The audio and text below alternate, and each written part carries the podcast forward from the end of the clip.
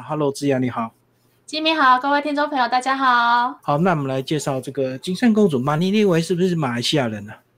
对，马尼尼维是她的笔名，那她是马来，她是来自马来西亚，那她嗯应该是马来西亚华人，那但是她在台湾留，呃，她就是她现在在生活在台湾，然后她在台湾有非常多的创作，而且非常多面向，有散文啊，有诗作。然后，嗯，也有图画书。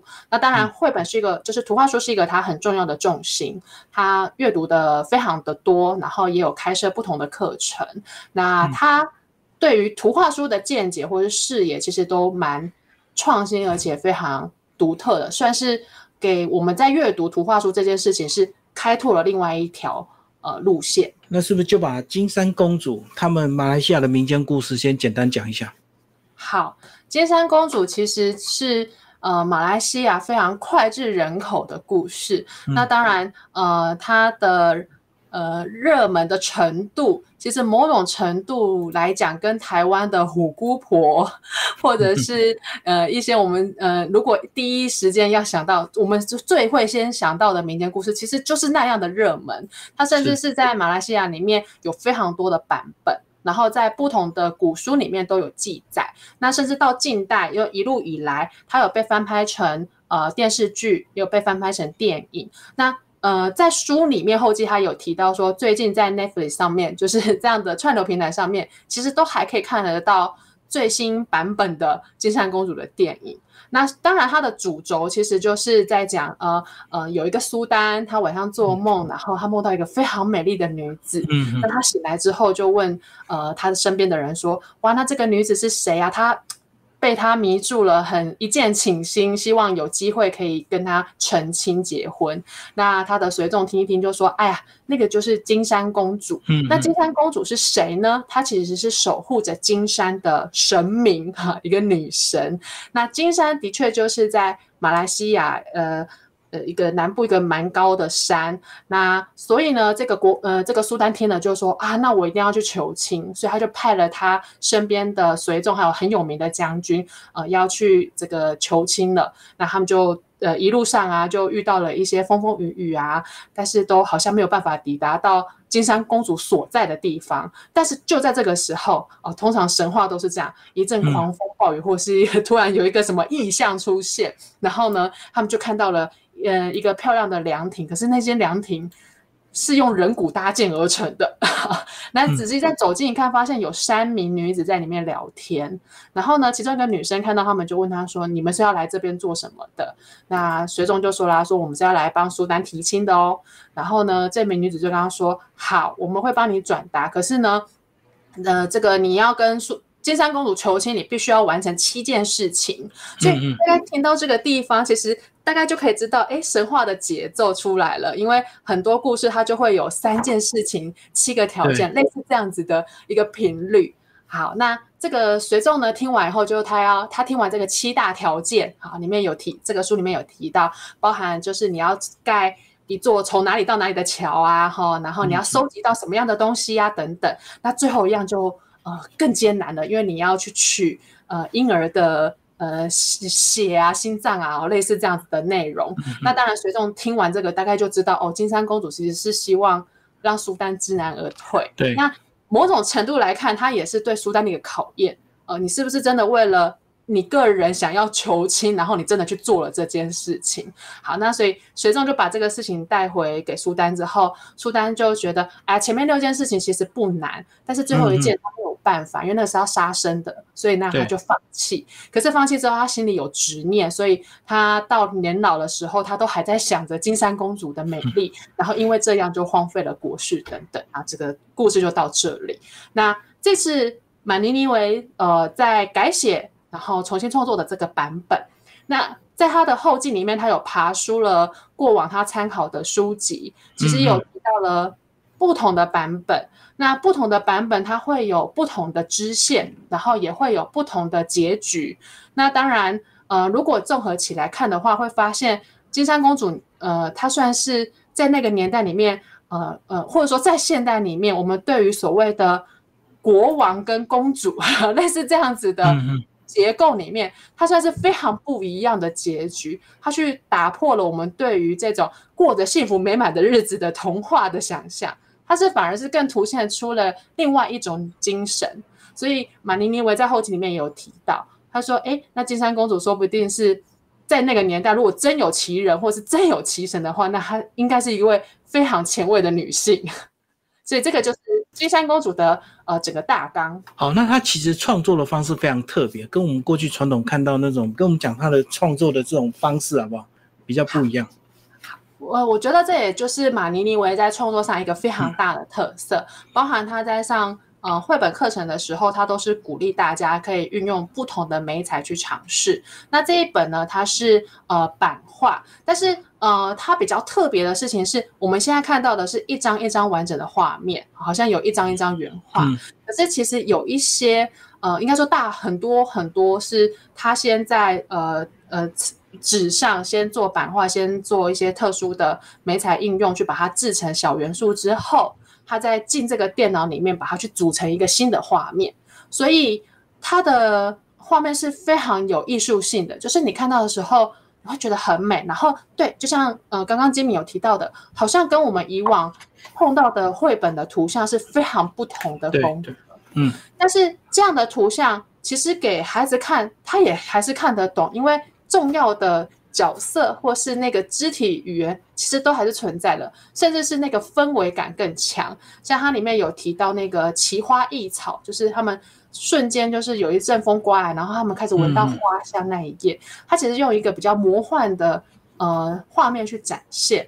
那那个魔幻的感觉，你就可以感更感觉得到说，哦，这个是瞬间变出来，像法术一样若有似无，不知真假的那个状态。那所以这个是。对对对，所以这个真的是马尼尼维他在创作绘本是一个非常大的特色。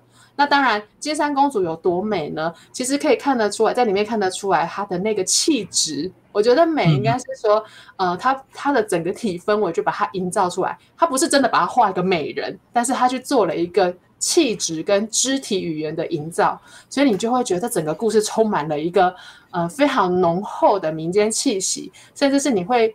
一读，你就会感觉哦，这很有异国风情，这样 非常有那种奇幻的氛围。包括金山公主，其实她早上、下午跟晚上都是不同的脸，然后不同的样貌这样子。没错。那其实最后呢，她还是有稍微整理一下这个马六甲王朝苏丹的年表，因为或许对我们来讲比较不熟悉。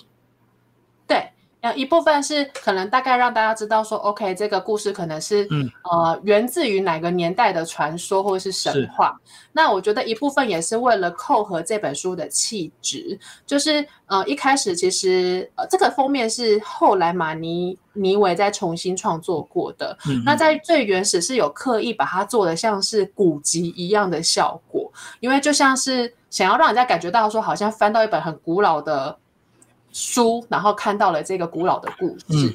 那所以其实最后一页的它的营造，某种部分就有点像是，呃，我们在看那种追寻宝藏的那种电影，最后都会突然出现那种，呃，很有复古感啊，可能在金字塔里面的那种感觉。所以其实那个年代表，呃，一部分是让大家知道说，OK，可能在什么年代，可是一部分是为了想要再更烘托出那种。做旧的，就是非常早期的神秘的、古老的传说的那个感觉。好，那在后记有提到，其实金山公主他们也曾经翻拍过电影，对不对？对，他而且他翻拍了不止一个版本。那最主要也是因为金山公主她在呃不同的古籍里面，她所记留下来的记录有不同的结局。嗯，那当然在人口说之间，它是会不断变形的。这个就是民间故事的一个蛮大的。呃，迷人的地方，所以这个也算是呃马尼尼维在创作这本书时的动机之一。那当然，因为金山对他来讲是一个小时候到青少年时期都非常熟悉的地方。那呃，民间故事的这个源源不绝的活力，才是让马尼想要去呃把它创作出来的。那所以我们其实有时候。呃，也可以回想一下台湾的民间故事。其实有一些很多很多我们小时候听的民间故事，它是很有趣、很有活力的。然后在老人家讲出来的时候，你可以甚至就可以想象那个画面是有多么的奇幻，然后有多么的惊奇。但是因为我们真的现在很多的故事，所以现在的小孩也不见得有听到那样的民间故事。但是如果他有被传承下来的话，他一样会去新长出新的血肉出来，因为是从不同的人嘴巴里面讲出来，它会有不同的元素、不同的创作力在里头。那其实我们谈讲到这些民间故事，大家都会觉得说，呃，里面总会植入一些教育意义。那在这本《金山公主》里面，是不是也是有一点这样的一个味道？因为他可能是想要让国王知难而退，因为他过度的去渴求、去妄想跟一个仙女结婚这样子。嗯，我倒是觉得马尼尼维在创作这本书的时候。他没有特地的要去凸显出什么样的教育意义，但是他呃，他最主要的要展现的就是民间故事的活力或是生命力，但是不同的版本里面可以看得出来，呃，他们有想要凸显的意志。比如说，有些人他会去强化七个条件，那七个条件是如何奴役这些人民的，那就是凸显出说，哎，其实这个苏丹可能那个时候很不得民心。那当然，因为。里面有一个呃很有名的将军，那这个将军在呃马来西亚的历史上或者是他们的故事里是一个传奇人物，所以有些版本里头就会强化那个将军的形象，然后去赞扬他，让他呃里面的英雄成分更提高。那有一些部分是他会去谈，就是呃七个条件呃有多艰辛，有多么那个，但是。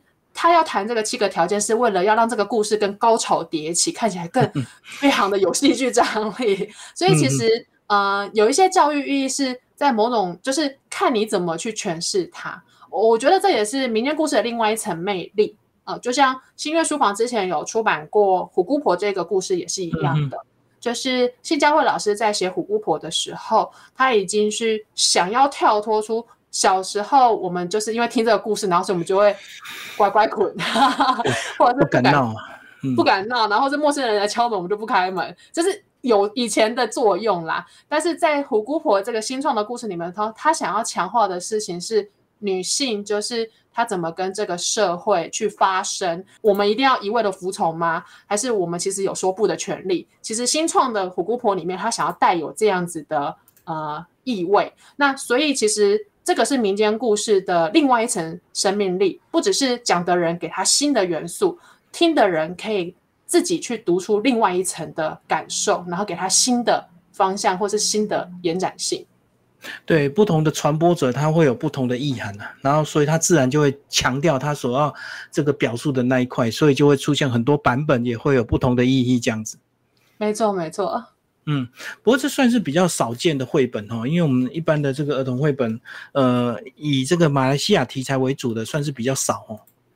对，呃，其实这个也算是新月书房这几年想要在尝试的方向，因为我们过去都会说，我们想要出版很多与台湾有关的故事啊、文化啊、历史啊，那。现在看我们的岛屿，我们的岛屿其实是有各种的族群、各种的民族。那它都是，如果真的要说像新住民，他真的在台湾，其实已经不是新住民，他就是台湾人，他住了这么久，他就是生活在台湾了。那他们有他们的家乡的故事，他有他小时候听的那些故事，甚至是他自己也会去创作出一些带有他习惯的文化的故事。所以，其实新月书房想要在做的事情是。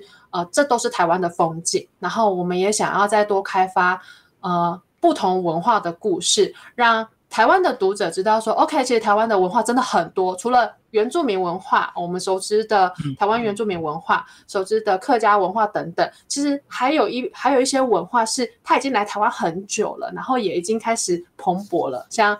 我自己本身现在是住中立，我们附近就是云南，就云南美食是一直都很很受欢迎。但这几年其实，在推广的不只是云南美食，还有云南文化。那这个云南文化其实也在台湾三十多年了，所以我们有没有可能出一本是跟云南文化有关的故事？其实我们很期待是有这样子的，呃，有这样子的可能，然后也希望可以挖掘出更多这样的作品。对啊，你们上礼拜才办完龙岗米干节啊！哎，对啊，非常的有趣，因为米干节里面真的不是只有吃到米干，还有他们很多特殊的呃节庆的一些仪式。这我觉得这也是中，就是真的台湾很神奇的一块啦，就是文化的这么多多元性。嗯，好，谢谢志雅，我们介绍金山公主新月书房出版，谢谢，谢谢金明，谢谢大家。